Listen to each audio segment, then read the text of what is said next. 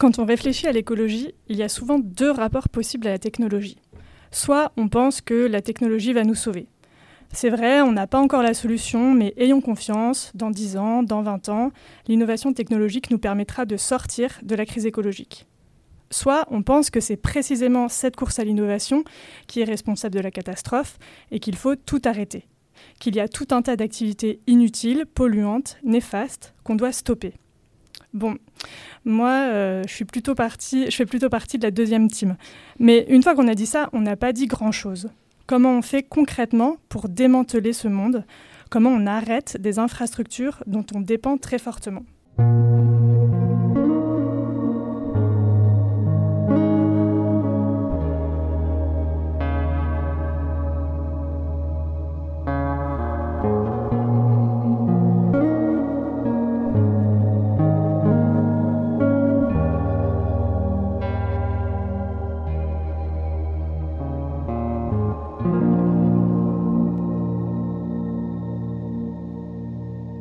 Je reçois Alexandre Monin. Tu es enseignant-chercheur et auteur de Politiser le renoncement. Alors justement, ces deux modèles euh, dont j'ai parlé là dans l'introduction, l'idée que l'innovation va tout résoudre ou l'idée qu'il faut en finir avec les technologies, soit c'est toi ces deux approches que tu critiques. Alors bonjour tout d'abord, merci beaucoup euh, pour l'invitation. Euh, oui, ce sont alors deux approches que je critique en même temps.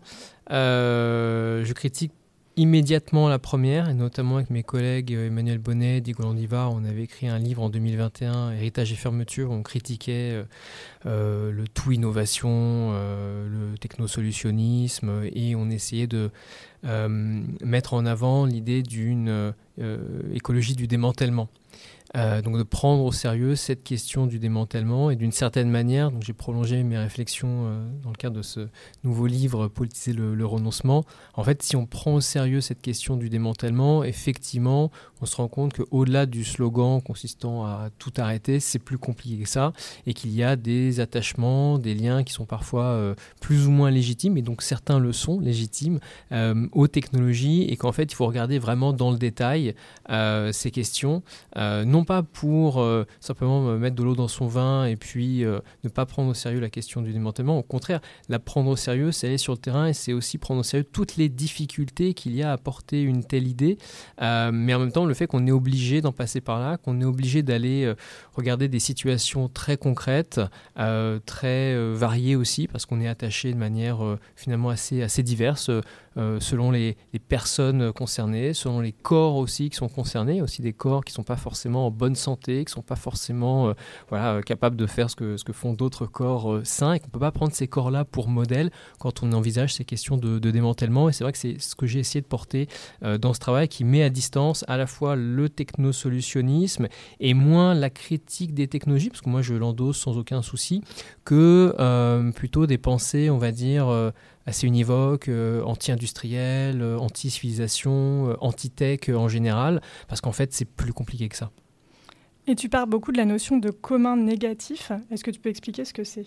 Bien sûr, une notion que j'ai développée depuis quelques années maintenant, c'est effectivement cette idée de commun négatif. Moi, je suis euh, contributeur, ou j'étais contributeur à l'époque à des, lieux où on fabriquait des, communs. Je pense notamment à la mine euh, MYNE à Villeurbanne, qui est un lieu euh, très intéressant de, de ce point de vue-là.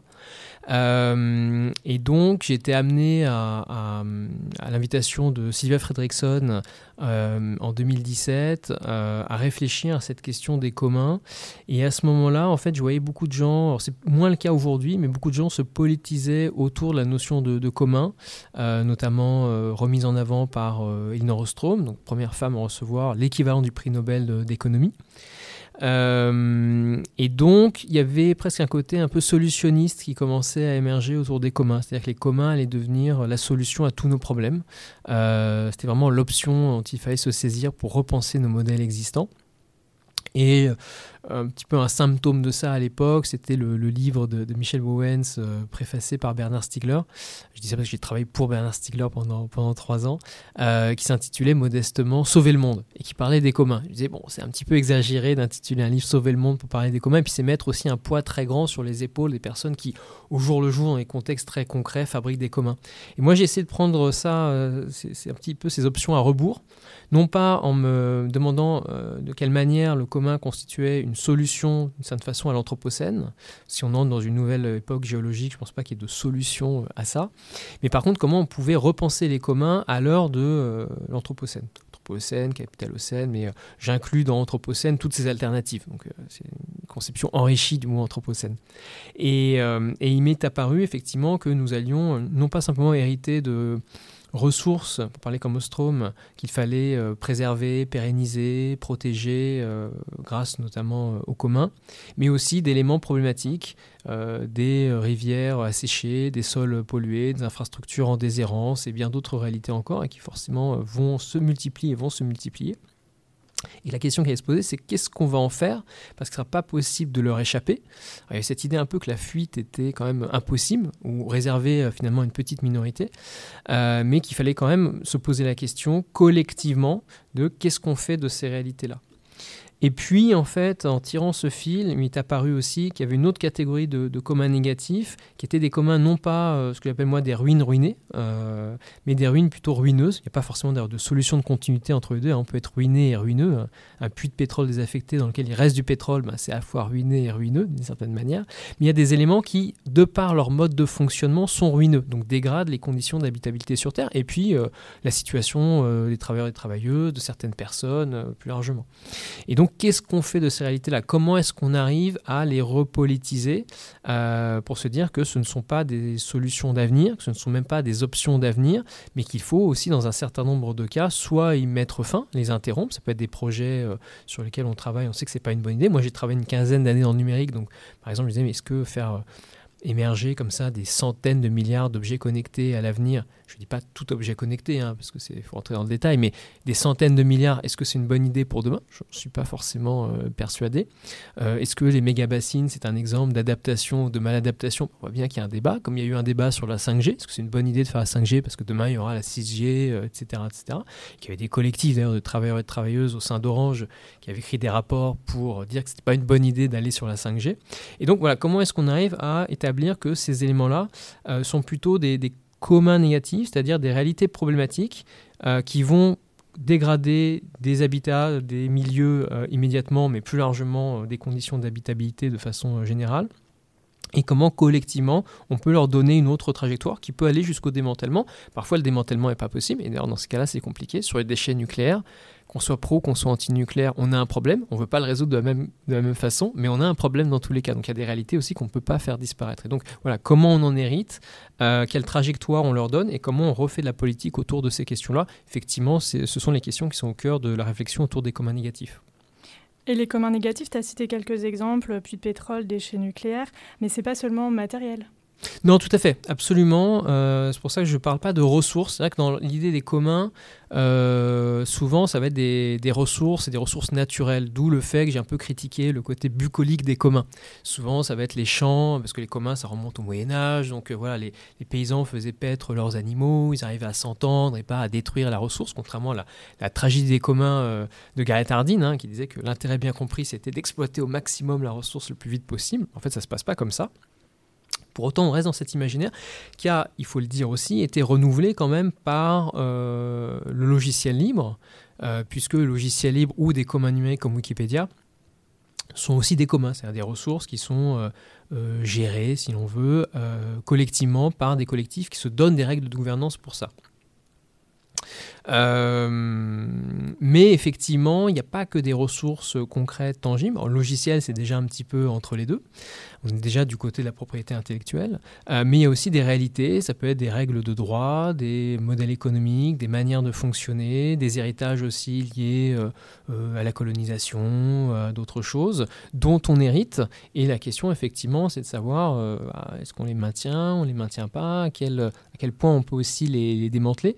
Ce qui est certain, c'est qu'en fait, il n'y a pas de définition, de mon point de vue, ontologique des communs négatifs. Ça, c'est un point important à, dire. C'est-à-dire que c'est pas moi, Alexandre Monin, euh, du haut de ma chair euh, euh, qui suis vaguement philosophe, qui explique aux gens ce qui est un commun négatif ou non. D'ailleurs, on voit même, je peux avoir une opinion hein, sur les méga bassines ou autre, bah, en fait, il y a de la production d'expertise, donc aussi, c'est aussi une arène sur laquelle il faut, il faut aller. Donc la question, elle, elle est liée aussi à des, enquêtes qui se font. c'est pas l'encyclopédie des nuisances. certains, certaines auront la, référence. Donc c'est pas moi qui partage mes, goûts et mes dégoûts en la matière. Par contre, c'est de dire qu'est-ce qu'on choisit de cibler, et on peut pas tout cibler de toute manière, on a une énergie qui est limitée, mais qu'est-ce qu'on choisit de cibler pour apporter un traitement politique qui peut passer par l'interruption de la trajectoire. Eh bien, ça peut être par exemple, si c'est le smartphone, c'est pas l'objet smartphone, mais peut-être la lignée technique du smartphone, parce que produire des objets comme ça qui durent deux ans, c'est pas viable. Ça peut être le SUV qui ne devrait pas exister, qu'une monstruosité. Ça peut être en fait plein de choses, mais aussi des héritages plus abstraits, euh, plus liés à de la, réglementation, euh, des éléments culturels. Euh, voilà. Donc c'est se poser la question en fait du devenir de ces éléments-là et peut-être de leur non maintien. Et alors comment, si on choisit de les démanteler, comment, comment on fait?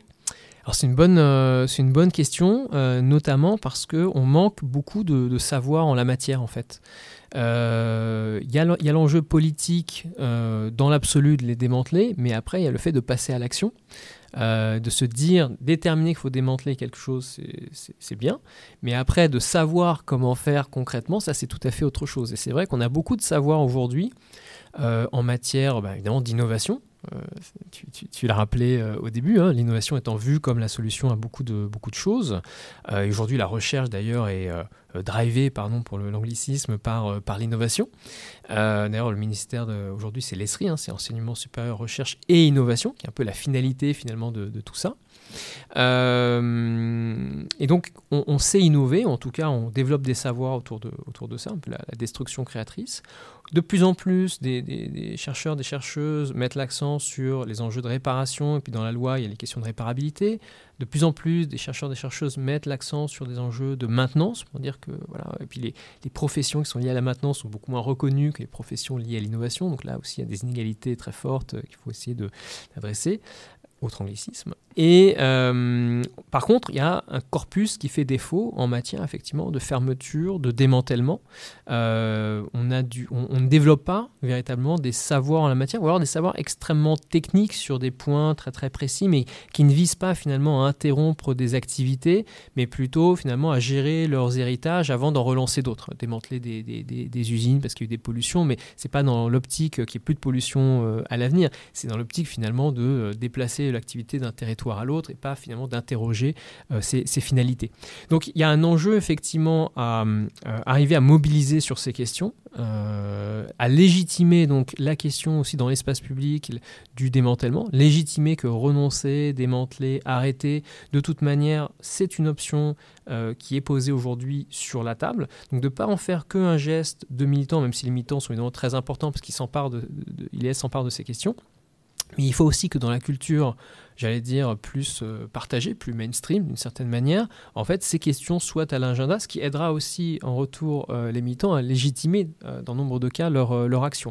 Donc, développer ce que moi j'appelle des arts de la fermeture, une culture, une politique aussi, on pourrait dire, de la fermeture. Aujourd'hui, on est au, au, ministère et je sors d'une matinée consacrée au renoncement, parce qu'il y a aussi des agents, en fait, qui comprennent dans ces établissements publics, en fait, ces questions sont des questions aujourd'hui fondamentales euh, et en fait, il y a des forces à l'extérieur des institutions, mais aussi dans les institutions. Il faut arriver à travailler avec tout ce monde-là, encore une fois, pour légitimer ces approches et très très rapidement élaborer à la fois un corpus et puis des méthodologies, des pratiques, des savoirs, des savoir-faire euh, en matière de démantèlement dans des secteurs extraordinairement différents les uns des autres, parce qu'en fait ça concerne tous les secteurs. Parce que la redirection écologique et le programme que je porte avec mes collègues Emmanuel Bonnet, Diego Andivar, part du principe, contrairement à d'autres approches antérieures, et c'est pas pour cracher sur elle, hein, c'est pas du tout l'enjeu, mais euh, un élément différenciant qui est qu'elle considère que demain on ne pourra pas et on ne devra pas tout maintenir. Et la nuance est importante, on ne pourra pas tout maintenir ça peut faire penser à des enjeux d'adaptation parce que de facto, il y a des activités, euh, des infrastructures qui sont amenées euh, à disparaître. ce matin, avec quelqu'un qui euh, fait sortir son territoire de la dépendance à la neige, Métabier en l'occurrence, et l'activité ski. Euh, et on sait que bon nombre de territoires de montagne vont être concernés par ces perspectives, même s'il y a encore des canons à neige et des plans à 100 millions d'euros en région Aura, mais voilà, ce sont des, monstruosités de, ce point de vue-là. Euh, et puis des éléments euh, qu'il ne faut pas maintenir, mais qu'on pourrait maintenir longtemps si on allait dans la mauvaise direction. Un exemple, là encore, prendre des exemples de politique publique. C'est l'exemple du zéro artificialisation net. Alors, on en pense ce qu'on veut, mais qui a quand même été, pour beaucoup de collectivités, une espèce d'Himalaya qu'il fallait franchir, qui s'est mis vraiment en, difficulté. Mais c'est dire que c'était quand même ambitieux, mais si ça va jamais assez loin, mais c'est quand même un, premier pas intéressant, qui a d'ailleurs été retoqué aussi par l'auteur du plan à 100 millions d'euros sur les canons à neige faussement, euh, où là on se dit qu'il ne faut pas attendre d'avoir tout artificialisé pour renoncer justement au tout artificialisation, parce que si on artificialise tout, on, est mort, grosso modo, donc on ne peut pas se permettre d'aller aussi loin. Donc il faut de toute manière anticiper un renoncement. Donc la redirection écologique, elle considère que ces renoncements vont devoir de toute façon intervenir, et que tout l'enjeu c'est de savoir à quelles conditions on arrive concrètement à les porter. Alors, tu as dit, hein, on est au ministère de la Transition écologique aujourd'hui. Euh, on parlera des, acteurs euh, un, peu plus tard, mais il y a aussi une question d'échelle, euh, parce que qui ça concerne finalement? Alors, même ne serait-ce que la fermeture éventuelle des méga-bassines, est-ce que ça concerne tout le bassin versant? Est-ce que ça concerne... Enfin, voilà, ça pose une question fondamentale. Oui, tout à fait. C'est aussi la question des, communs négatifs, en fait. Hein. C'est de qui ce commun négatif est le commun? Parce que dans les communs, il y a un petit peu cette illusion euh, qu'il y a une sorte de relation directe entre euh, la communauté ou le collectif qui s'occupe du, commun, dont c'est la ressource, et qui va la pérenniser. Sauf qu'en réalité, il peut tout à fait y avoir des conflits d'usage avec d'autres collectifs, euh, des conflits d'échelle, etc., Donc en fait, la relation, elle n'est pas du tout naturelle. On le voit assez, assez facilement quand on parle de, de commun pour désigner par exemple la forêt amazonienne euh, on dit voilà, c'est un commun de l'humanité, ce qui veut absolument euh, rien dire. Et on ne sait pas si euh, c'est la communauté internationale, mais c'est qui au sein de la communauté internationale qui s'en occupe? Si c'est le gouvernement brésilien, si ce sont les autochtones dont c'est le jardin. Enfin voilà, c'est à chaque fois des modes de gouvernance extraordinairement différents et des conflits entre ces échelles et ces communautés. dans le cas du, du commun négatif, cette illusion de naturalité entre le collectif et le commun n'existe pas, puisque personne n'a de mandat pour euh, dire euh, il faut faire des méga-bassines ou il ne faut pas faire des méga-bassines, d'une certaine manière. Euh, voilà, c'est imposé, mais il n'y a, pas de mandat. Et même quand on conteste, et c'est ça une partie du problème, c'est qu'il n'y a pas de mandat pour contester, ou quand on conteste la 5G, il n'y a pas de mandat pour contester la 5G. Pour autant, bah, ça peut être quand même légitime justement de, de, de le faire en arguant du fait que ce sont des exemples typiquement pour les méga-bassines, de maladaptation. Et donc, en fait, cette question de, de, de, de l'eau va concerner finalement euh, tout le monde à l'échelle euh, finalement d'un territoire, mais plus largement, hein, en fait, euh, l'échelle même d'un pays ou autre et à produire par exemple de, l'expertise pour le faire valoir devant les tribunaux, contester des rapports qui ont, été, euh, qui ont été publiés, et de ce fait finalement d'élargir le public qui va considérer aussi que c'est un commun négatif qui va éventuellement supporter les actions visant à lui donner une autre trajectoire qui peut évidemment passer par euh, euh, un démantèlement, un arrêt pur et simple, etc., etc. Mais il y a toujours, il y a toujours ce, ça recompose le territoire en fait. Parce que l'idée, c'est pas du tout que les personnes qui sont en but à un problème, que ce soit une méga bassine, que ce soit un sol pollué ou que ce soit autre chose, se débrouillent. Euh, là, pour le coup, je suis pas trop euh, euh, à, l'inverse d'Anat Singh. Hein, c'est pas apprendre à, vivre dans les ruines du capitalisme, ce qui ressemble un peu à une certaine acception de la résilience. Je vais pas ouvrir une question sur la résilience là parce que en fait c'est assez complexe, mais un peu se débrouiller finalement dans l'épreuve, comme c'était fait à Fukushima, où on a des gens qui, voilà, on, leur, on les met en situation d'empowerment, mais pour qu'ils apprennent à se débrouiller, à vivre dans un milieu pollué, euh, ce qui est aussi une manière finalement de ne pas s'en occuper. Là, l'idée, c'est pas du tout de les abandonner, mais c'est au contraire de dire pour faire commun autour d'un commun négatif, il faut impliquer d'autres personnes, personnes qui sont responsables de l'existence de ce commun négatif, et en fait des publics plus larges. Et c'est ça, en fait, le fait de faire commun, c'est un processus en fait de commoning, c'est un processus de commonisation euh, d'une réalité qui sinon va euh, retomber sur les épaules des populations alentours ou des plus faibles, pour au contraire poser la question d'une vraie prise en charge politique et collective de ces réalités qui par ailleurs se multiplient. Donc forcément, ça veut dire recomposer des rapports de force, recomposer des territoires, recomposer des équilibres, mais voilà, c'est absolument euh, nécessaire.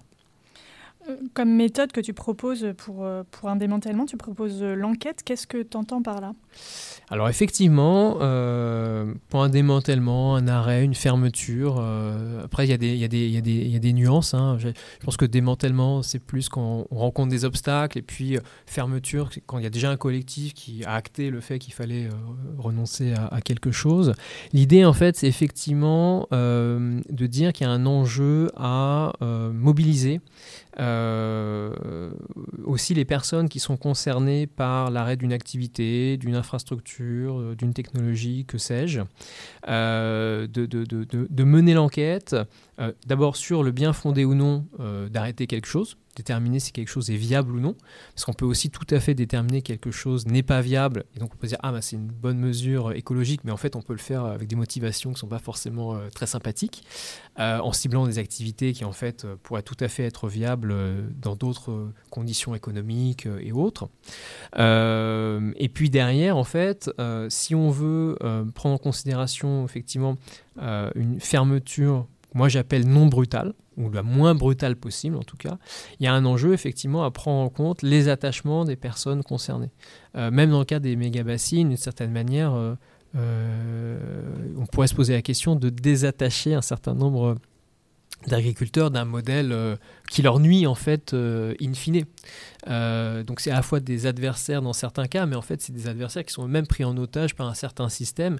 il faudrait arriver justement à comprendre tous ces attachements pour arriver à recomposer un système beaucoup plus viable pour un certain nombre d'acteurs derrière. Donc tout ce qu'on essaye de faire avec mes, collègues, nos étudiants, étudiantes, etc., c'est justement de euh, comprendre quels sont les attachements des populations qui sont liés à des activités, des infrastructures ou autres qui n'ont pas d'avenir, pour savoir comment est-ce qu'on y renonce et vers quoi on se projette. Et c'est aussi en fait faire ressortir ces attachements. Alors par attachement, j'entends euh, en référence notamment aux travaux d'Antoine Aignon, mais ça avait été aussi travaillé par euh, Bruno Latour et, Michel Calon, ce à quoi on tient, ce qui nous tient. Ce n'est pas que des attachements euh, affectifs ou autres, hein. ce sont aussi des, des, dépendances, ce sont aussi parfois des attachements pesants, ce qu'on a vu avec la crise des Gilets jaunes prendre sa voiture euh, deux heures par jour ou plus pour aller travailler, chercher ses enfants, euh, faire ses courses, etc. C'est pas forcément l'activité la plus euh, agréable, mais pour autant, c'est quand même un attachement à un système de mobilité donné. Et si cet attachement-là est rendu vulnérable et qu'on peut plus se déplacer et effectuer ces actions qui sont des actions assez fondamentales, et eh ben la réaction derrière peut évidemment être extrêmement, extrêmement vive.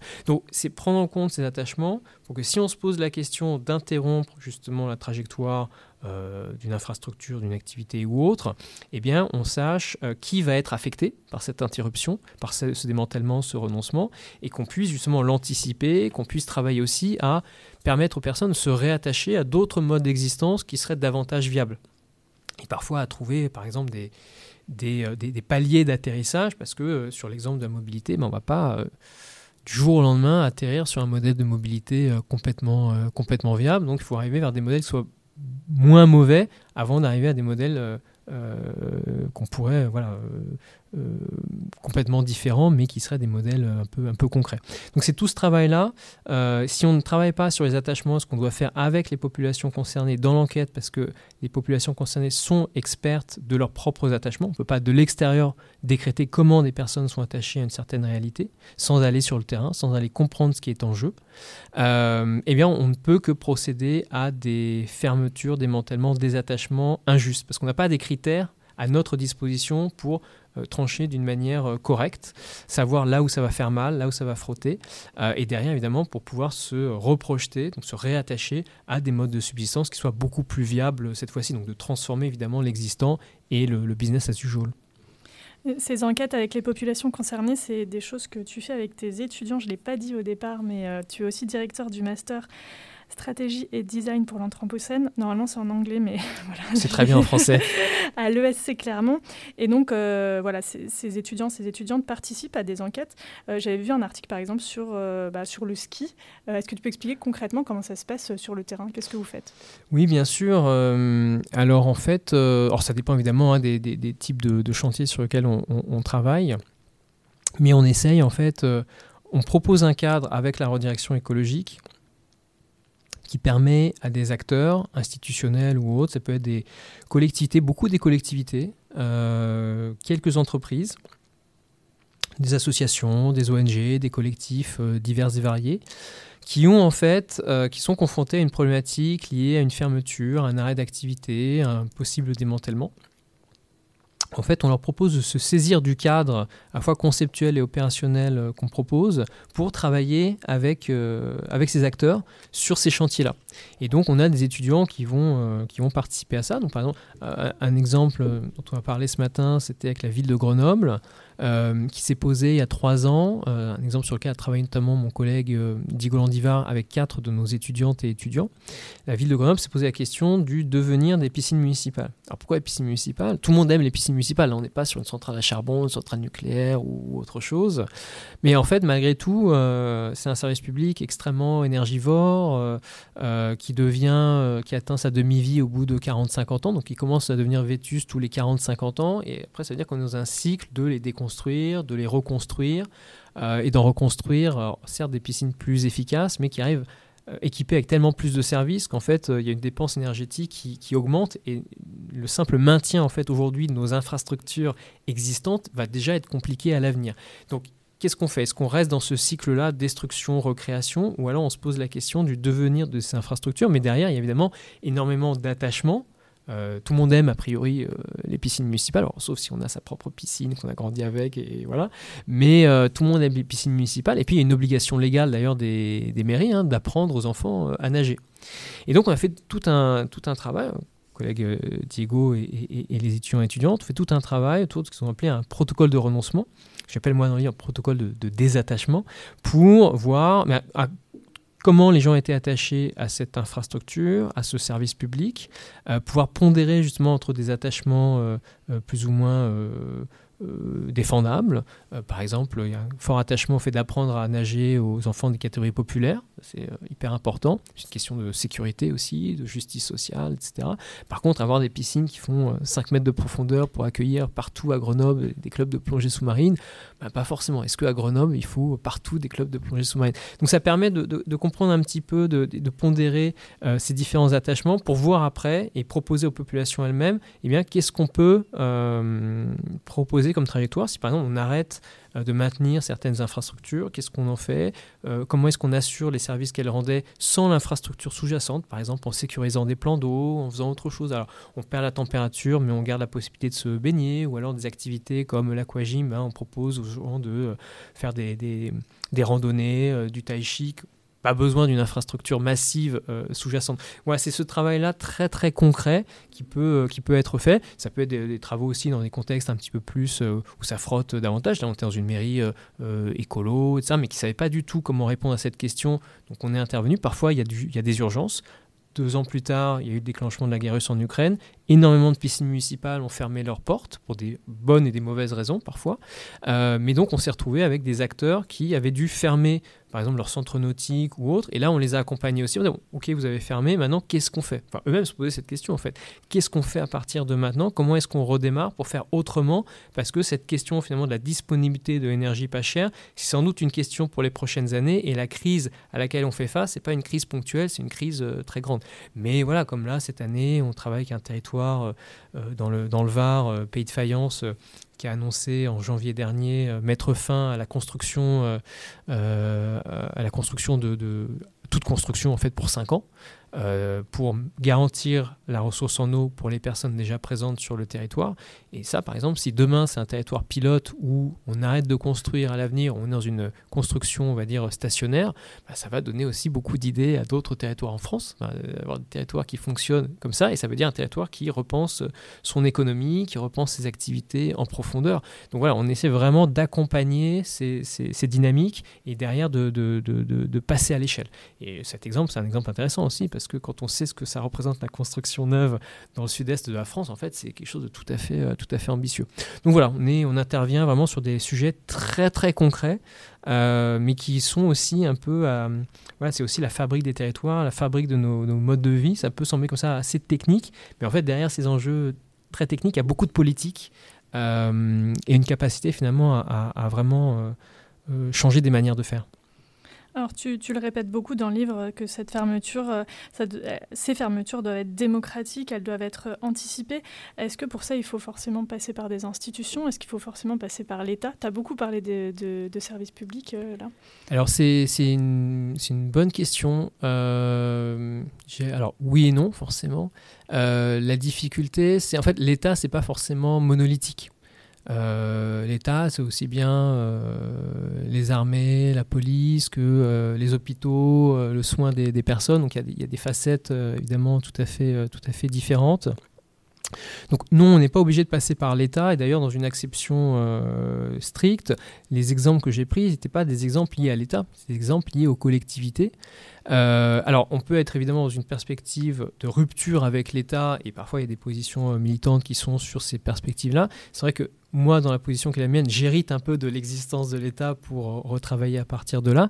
Par contre, ce que j'observe entre, on va dire, une forme d'étatisme qui embrasse plus que l'État d'ailleurs, on va dire, les actions du gouvernement, ce qui n'est pas la même chose, gouvernement-État, euh, et une sorte de, position, des positions multiples euh, anti, euh, anti-État. quand on rentre un petit peu dans, dans le détail, ben, on se rend compte aujourd'hui qu'il y a presque un, c'est un sujet d'ailleurs ce matin, un décrochage entre les perspectives de, de l'État et notamment les perspectives même gouvernementales, pour le dire très plus clairement, et puis ce que vivent en fait euh, des territoires. Et là, les institutions sont multiples, hein, j'allais dire, elles sont plus ou moins institutionnelles, enfin, euh, sont plus ou moins fortes, euh, avec une irruption de l'anthropocène, du franchissement en cours des lignes planétaires, peu importe, qui oblige en fait à réimaginer des modes de fonctionnement complètement, euh, complètement différents, avec évidemment parfois des apports euh, d'acteurs qui sont euh, en dehors de ce, de ce, jeu institutionnel. Mais il ne faut pas, je pense, sous-estimer à quel point, d'une part, euh, notamment les collectivités sont maltraitées par l'État, à quel point elles sont les premières à faire face euh, aux conséquences euh, du changement climatique et de tout ce qui est associé. quand on parle de la neige qui fond, des inondations, du recul du trait de côte, avec tout ce côté justement crise et gestion immédiate de, de, de, de la crise. donc ce sont les premières qui sont concernées et il y a un enjeu peut-être à montrer que ce sont des acteurs qui demain vont devoir d'une manière ou d'une autre un petit peu faire défection parce que euh, le sort qui leur est réservé et les règles du jeu qui existent aujourd'hui vont être intenables. Euh, et donc arriver à, j'allais dire, à faire déserter des acteurs institutionnels, ça peut être intéressant aussi. Euh, tu as, parlé de d'hériter de l'État. Du coup, ça m'est pensé. C'est vrai que j'avais jamais pensé l'État comme un commun positif ou négatif, je ne sais pas. enfin, si j'ai ma petite idée, mais. Euh, euh, en, tout cas, voilà, tu as, beaucoup parlé aussi de. Tu voulais rebondir Oui, non, c'est vraiment intéressant parce que euh, c'était Frédéric Lordon qui avait engagé une discussion dans son livre Vivre sans avec toutes les approches destituantes, façon comité invisible, Agamben, etc. Et il disait, en fait alors lui, il a une position consistant à dire, de toute façon, on produit de l'institution très vite. Même les groupes euh, radicaux reproduisent de l'institution, et le commun, c'est une manière de reproduire de l'institution, parfois du droit, de manière ascendante. Donc on n'en sort pas forcément, mais par contre, on sort de certaines institutions pour aller vers d'autres. Et il disait, bon, en fait, les institutions, c'est la merde, mais on peut pas s'en passer. Et je dirais, il faut aller encore peut-être plus loin que ça. Si on dit les institutions c'est la merde, ça veut dire c'est des communs négatifs, mais des communs négatifs en l'occurrence dont on ne peut pas vraiment se passer. Mais ça veut dire par contre euh, comment on factorise le fait que c'est la merde et qu'on ne peut pas s'en passer. Euh, quels garde-fous on met en place, euh, quels éléments on met en place, parce qu'on sait que ça va sans doute mal se passer, mais que l'accent doit être mis justement sur le fait d'éviter un petit peu ces déviations, mais qui font partie des dynamiques internes aux institutions. Donc, si on le sait, ça amène un, un, positionnement complètement différent, effectivement, par rapport à l'institution en question, et peut-être que c'est aussi de ça dont on a besoin aujourd'hui c'est vrai que quand on parle de démantèlement, euh, on, pense aussi au sabotage, par exemple, euh, voilà, la façon dont on peut directement démanteler. Alors, c'est toujours très limité, en fait, hein, ce qu'on fait, euh, ce que peuvent, ce qu'on peut faire en tant que militant ou militante. mais est-ce que ça, c'est quelque chose que, voilà, qu'est-ce que tu en penses de cette façon de démanteler? Oui, bah, c'est forcément une question qui, qui, se pose avec les enjeux de, désarmement.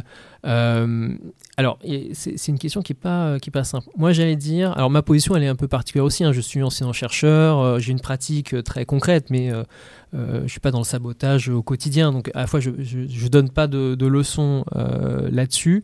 ma position située, c'est effectivement, moi, je, je, favorise une espèce de démantèlement qui peut être, on va dire, plus brutal quand on démantèle pas quelque chose qui existe déjà. C'est-à-dire quand on démantèle des projets, je pense qu'effectivement, euh, si par exemple c'est des projets qui ont été imaginés par euh, des ingénieurs, des concepteurs, etc., euh, etc., c'est pas très grave si on les démantèle de façon un petit peu affirmée, parce que derrière il n'y a pas d'héritage matériel, donc on, voilà, on peut se, permettre d'aller loin. Mais plus il y a de l'existant euh, en dur et plus il y a des dépendances à cet existant, plus effectivement, euh, pour moi, c'est un, un peu compliqué. Et en même temps, je comprends la force symbolique aussi euh, du sabotage qu'elle peut, qu'elle peut représenter, qu'elle peut constituer. Mais c'est vrai qu'elle va plutôt attaquer finalement un, objet et pas forcément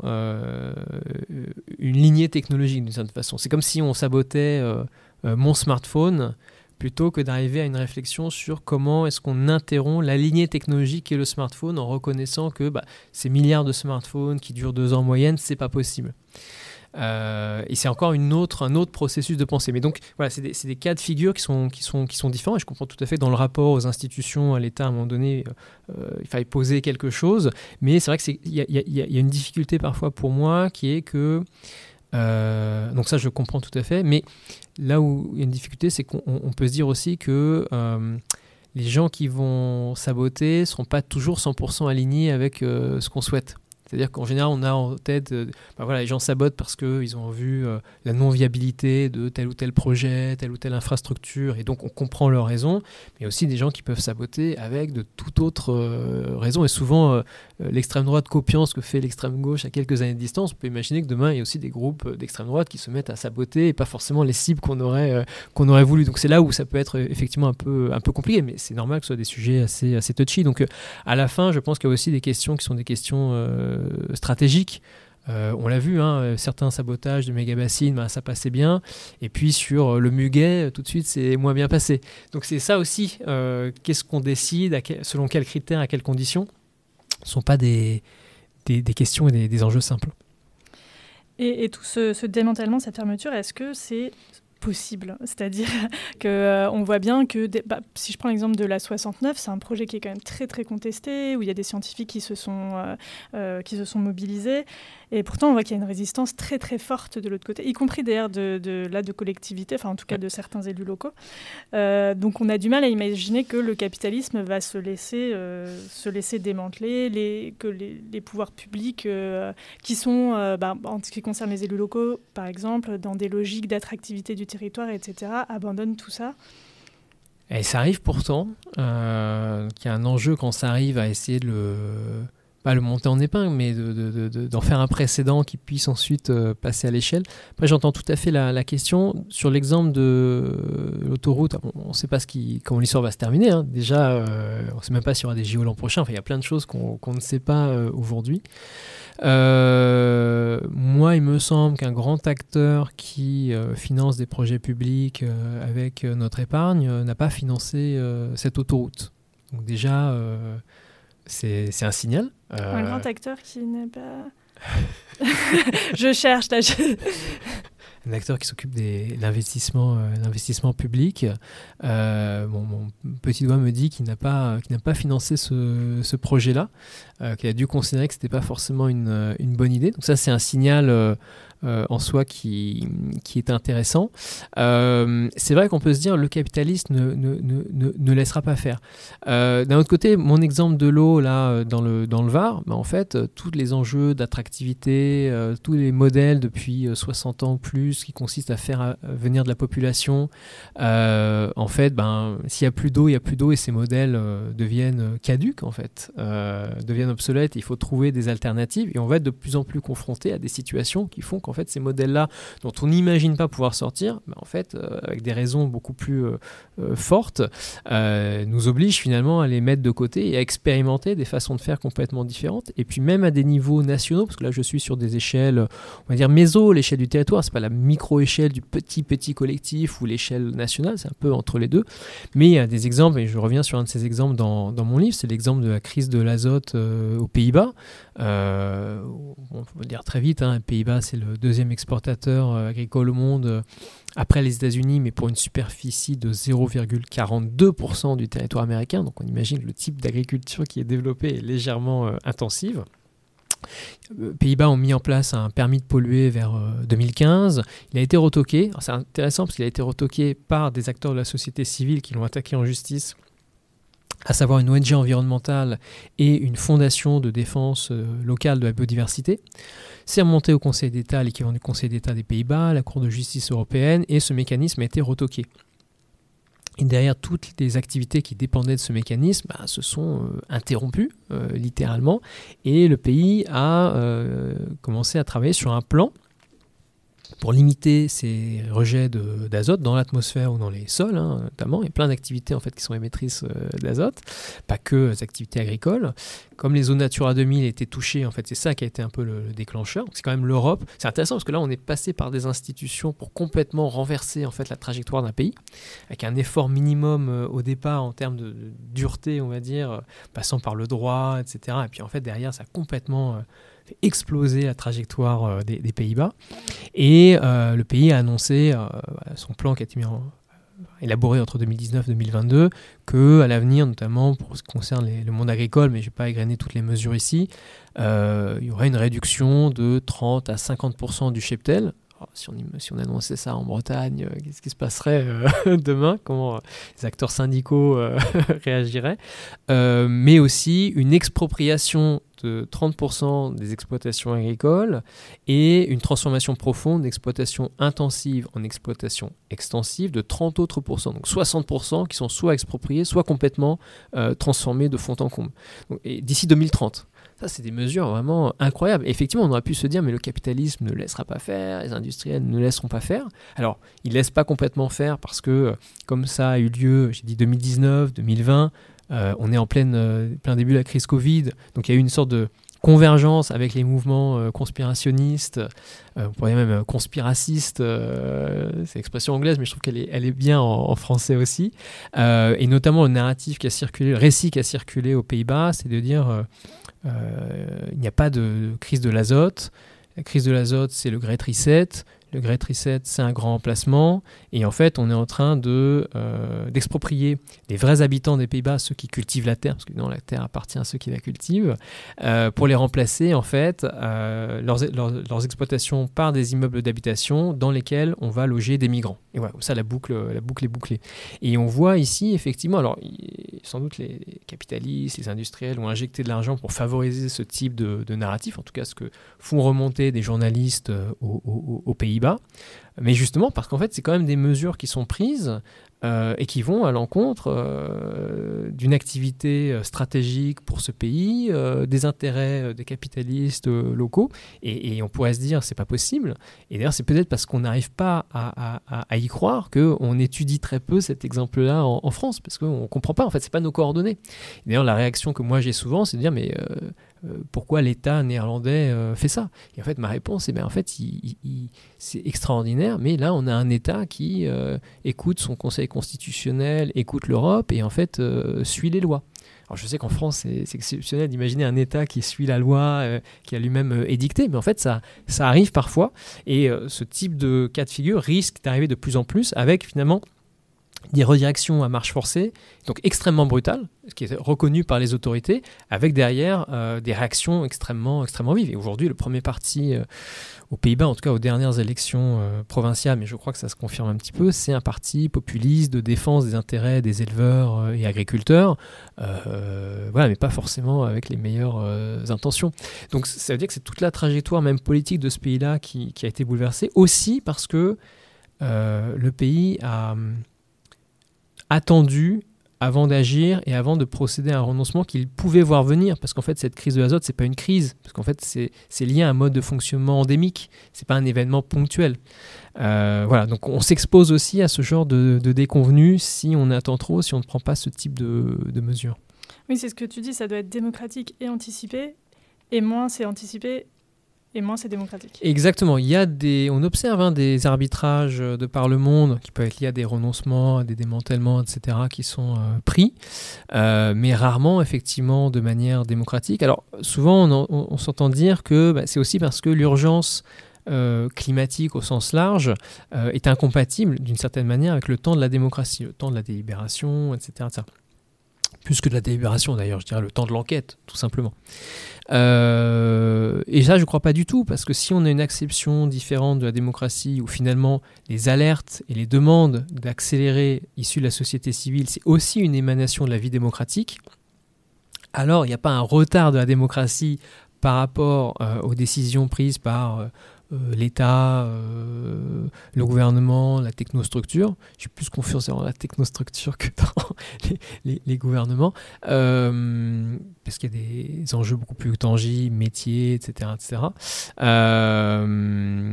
et bien voilà, ça va être, ça va être, ça va être compliqué. Donc oui, oui, oui. En fait, l'alerte, elle est là, la demande d'agir et d'accélérer, elle est là, il n'y a pas de retard démocratique de ce point de vue. Et il y a une place importante que tu donnes euh, aux travailleurs dans tous ces processus, travailleurs et travailleuses dans ces processus de, fermeture, démantèlement. Oui, tout à fait. Pour moi, c'est un, élément fondamental. On a vu il y a un an et demi à peu près, euh, dans des, gestes forts, euh, de désertion de jeunes diplômés, et eux, euh, issus de, souvent de, grandes écoles, grandes écoles euh, d'ingénieurs, mais pas seulement, hein, ça pouvait aussi d'ailleurs dans des écoles de, management, des écoles d'architecture et, j'en passe, des gestes comme ça d'appel à désertion ou de désertion, ce qui est très bien. qui est plus compliqué parfois quand on factorise pas que c'est des gens qui ont les moyens de déserter et que d'autres pas forcément les mêmes moyens physiques ou euh, sociaux, etc. Mais euh, ça, n'aide pas forcément ou indirectement les 30 millions d'actifs et d'actifs qui en fait n'ont pas forcément cette possibilité-là de, déserter. Et donc qu'est-ce qu'on fait pour ces gens-là? Est-ce qu'ils sont, et elles sont perdus? Et puis il y a une jeune avant-garde qui va les remplacer et puis on attend qu'il et elle meure et puis on passe à cette avant-garde? Je ne pense pas que ce soit euh, envisageable. Et donc comment est-ce qu'on arrive à répondre à ces problématiques depuis le travail? Qui est quand même un lieu euh, euh, bah, voilà, on gagne notre pitance de socialisation, on développe aussi des savoirs, des savoir-faire, ou parfois justement dans son travail, on contribue à la dégradation de l'environnement, donc on peut être dans toutes ces contradictions qui émergent. Et donc, euh, un petit peu à l'instar de revendications, par exemple, d'ouvriers sur les plateformes de raffinage qu'on a entendu en début d'année à l'heure du, mouvement social contre la réforme des retraites, on entendait des revendications avec des ouvriers qui demandaient en fait à non pas maintenir l'activité euh, qui est la leur parce qu'ils voient bien que cette activité n'est pas viable, mais euh, à participer d'une part à son démantèlement, à partir justement de leur savoir, de leur savoir-faire, leur connaissance de l'outil de production, donc le, rediriger quitte à, le fermer, et derrière peut-être euh, à en hériter d'une autre manière, à hériter à la fois de l'outil de production, de ce qu'il en reste, mais aussi de leur savoir et de leur savoir-faire. Je dis savoir, savoir-faire et pas compétences parce que je pense que les savoirs et savoir-faire sont collectifs euh, d'emblée, c'est important, c'est pas des compétences ultra individuelles qui sont en jeu ici. Et à remobiliser tout ça pour peut-être remanteler, après avoir démantelé, remanteler un, nouveau système énergétique euh, en France. Et effectivement, ce matin, on parlait de euh, personnes qui sont des artistes de, la neige, des damiers, comme ça, avec leurs leur machines, qui rendent tout ça lisse et tout ça. Et puis Olivier Erard disait, bah, ces gens-là peut-être pourraient intervenir sur des tourbières. On a besoin de gens qui font ce travail-là.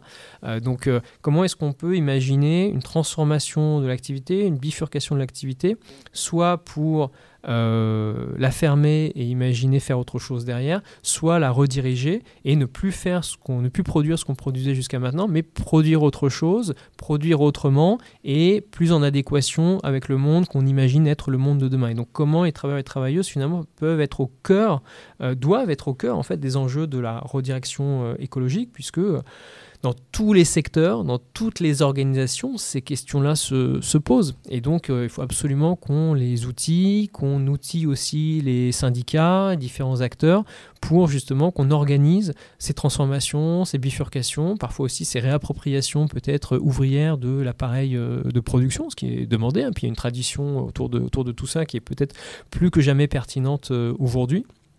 Et donc, on, voilà, nous, on, a, on est partie prenante depuis quelques mois maintenant euh, d'un projet euh, qui est un projet de sécurité sociale de la redirection écologique. Alors, c'est pas rediriger la sécurité sociale, mais c'est avoir une sécurité sociale pour opérer une redirection écologique de son travail, de son activité, euh, avec notamment le réseau salariat, l'Institut Rousseau, Point Éveil écologique, Printemps écologique, d'autres acteurs. Je ne peux pas forcément encore citer, mais notamment peut-être des plus gros syndicats qui euh, sont intéressés aussi à contribuer à ce projet-là pour que euh, eh bien, on puisse faire finalement euh, des travailleurs et des travailleuses, qui ne sont pas toutes et tous salariés d'ailleurs, vraiment les acteurs qui sont en première ligne sur ces chantiers de, de redirection écologique pour se reposer finalement démocratiquement à l'intérieur de toutes les organisations la question de ce que nous produisons. Donc c'est pas comme chez la, le, Latour à la fin de sa vie sortir de la production, parce que ça, je, pense que c'est un peu compliqué et ça mériterait des, des commentaires.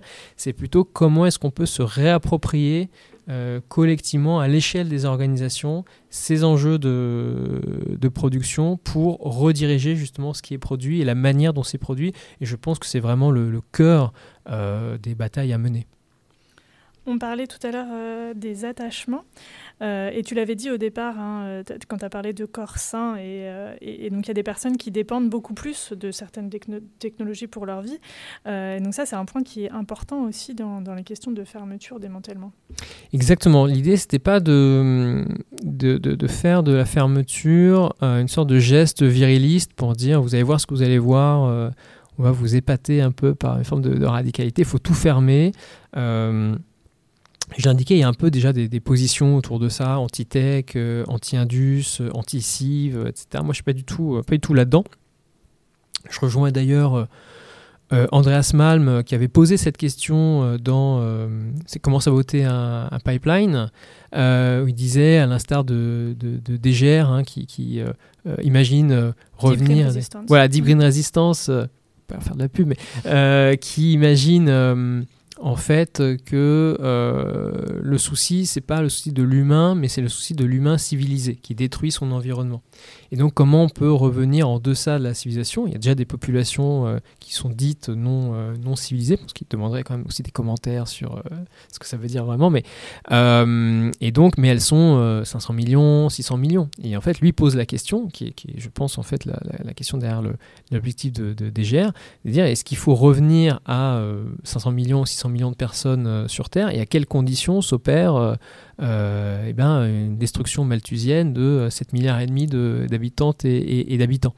Et moi, comme je ne suis pas sur une, option ultra malthusienne euh, comme, comme celle-là, il me semble qu'on est condamné de toute manière à trouver d'autres voies, où effectivement sortir intégralement euh, de la technologie, des infrastructures, et qui ne concerne pas, et là il faut aussi faire un effort de comprendre le monde dans lequel on, vit, au-delà même du, colonialisme et de ses conséquences. En fait, euh, les technologies aujourd'hui, elles sont autant au sud qu'au nord. On n'est plus les seuls producteurs de technologies, euh, euh, de matérialité. En fait, c'est plutôt dans d'autres pays que tout ça est produit aujourd'hui. Donc, c'est des réalités qui concernent aussi beaucoup d'autres pays, et pas seulement du point de vue de l'exportation vers le nord, etc. Parce qu'il y a une sorte de, parfois de d'occidentalocentrisme dans une certaine pensée décoloniale, où on, remet quand même l'Occident euh, au centre, alors qu'en fait, euh, il est plus forcément, il est, au centre de certaines choses, mais pas de, tout. Il faut aussi qu'on arrive à, composer avec, euh, avec ces visions-là et de penser qu'il y a aussi de la technique euh, dans le, sud global, les sud globaux. Euh, et donc on ne peut pas sortir d'un coup d'un seul de toutes ces dépendances, de ces infrastructures, de ces technologies. Euh, à 8 milliards de toute manière, ça n'est pas envisageable, avec les chaînes de logistique qui sont les nôtres, etc., etc. Et en même temps, c'est vrai, on ne peut pas du tout maintenir l'existant en l'état ou le laisser grossir maintenir la technosphère, comme on l'appelle, ou la laisser grossir, euh, parce que ça détruit les conditions d'habitabilité sur Terre. Donc toute la question, c'est comment est-ce qu'on arrive à trouver une sorte de ligne de crête entre les deux, et effectivement à ménager aussi une place là-dedans pour les personnes, les corps qui ont des dépendances euh, spécifiques aux infrastructures de soins médicales euh, ou autres, les personnes en situation de handicap en particulier. il y a des collectifs justement anti-civ ou autres qui, là, pour le coup, euh, se préoccupent clairement pas de, ces personnes-là parce qu'ils considèrent que cette dépendance finalement à la technologie, c'est porter avec soi une dépendance à la civilisation et donc c'est tout ce qu'il faut combattre. Euh, sauf que c'est peut-être aussi malgré tout un, acquis, parce que moi je suis pas en lutte ontologique contre la modernité, ça c'est un point que je précise. C'est peut-être aussi un acquis que d'avoir aussi développé des dispositifs pour ces personnes-là, peut-être d'ailleurs de les repenser demain euh, parce qu'on n'aura pas forcément exactement les mêmes moyens, etc. Mais de ne pas revenir intégralement sur le soin à ces personnes, à ces corps qui sont euh, différents, et en tout cas ne, ne, pas faire de la fermeture et du démantèlement quelque chose qui viendrait d'abord menacer des populations déjà fragilisées, alors que c'est évidemment pas le, but. Et donc aussi mon travail avec politiser le renoncement, ça a été de bien préciser ce, point-là, donc d'affirmer les enjeux de fermeture, de démantèlement avec mes collègues dans l'ouvrage précédent, mais aussi d'indiquer, une fois qu'on rentre dans le dur, dans le côté un peu pratique des choses, ben, euh, les écueils qu'on souhaite, euh, qu'on souhaite éviter. Et le validisme, ici, mais il y a d'autres euh, tendances très délétères, est clairement un écueil que moi j'entends j'entends éviter. Et ça s'est vu aussi avec la crise, la crise Covid, très concrètement, hein, où d'un côté, on avait quand même toute une extrême gauche qui était mobilisée par la pensée d'Agamben, l'étoile jaune pour les personnes refusant de se faire vacciner et ce autre joyeuseté en réaffirmant qu'il y avait des gens qui avaient peur de mourir, euh, que c'était scandaleux parce qu'il fallait accepter que la mort fait partie de la vie, et puis tant pis, une espèce que certains ont appelé d'eugénisme de, réactionnaire, hein, je pense à des collectifs comme Cabriole, euh, qui a fait un travail, je pense, absolument euh, fondamental à ce moment-là, alors même que pendant ce temps-là, les personnes justement jugées moins viables que d'autres étaient triées dans les hôpitaux, et où en fait on se souciait pas du tout de les maintenir en vie, contrairement à ce que les autres affirmaient. Donc voilà, on a aussi vécu une période qui a été, qui a été compliquée euh, qui moi m'a aussi beaucoup, euh, beaucoup marqué. Et donc cette espèce de validisme, de vitalisme, d'eugénisme réactionnaire, je ne veux pas du tout que la pensée du démantèlement et de la fermeture que je porte en soit un soutien, mais qu'au contraire, elle soit clairement en opposition euh, à ces tendances délétères. Merci Alexandre Monin. je rappelle que tu es enseignant, chercheur et que tu, ton dernier livre s'appelle Politiser le renoncement aux éditions Divergence. Merci beaucoup. Euh, c'était le premier épisode de la deuxième saison euh, du Monde d'après. On va essayer d'être un peu plus régulier pour la suite. Merci à Kyo pour la musique. À bientôt.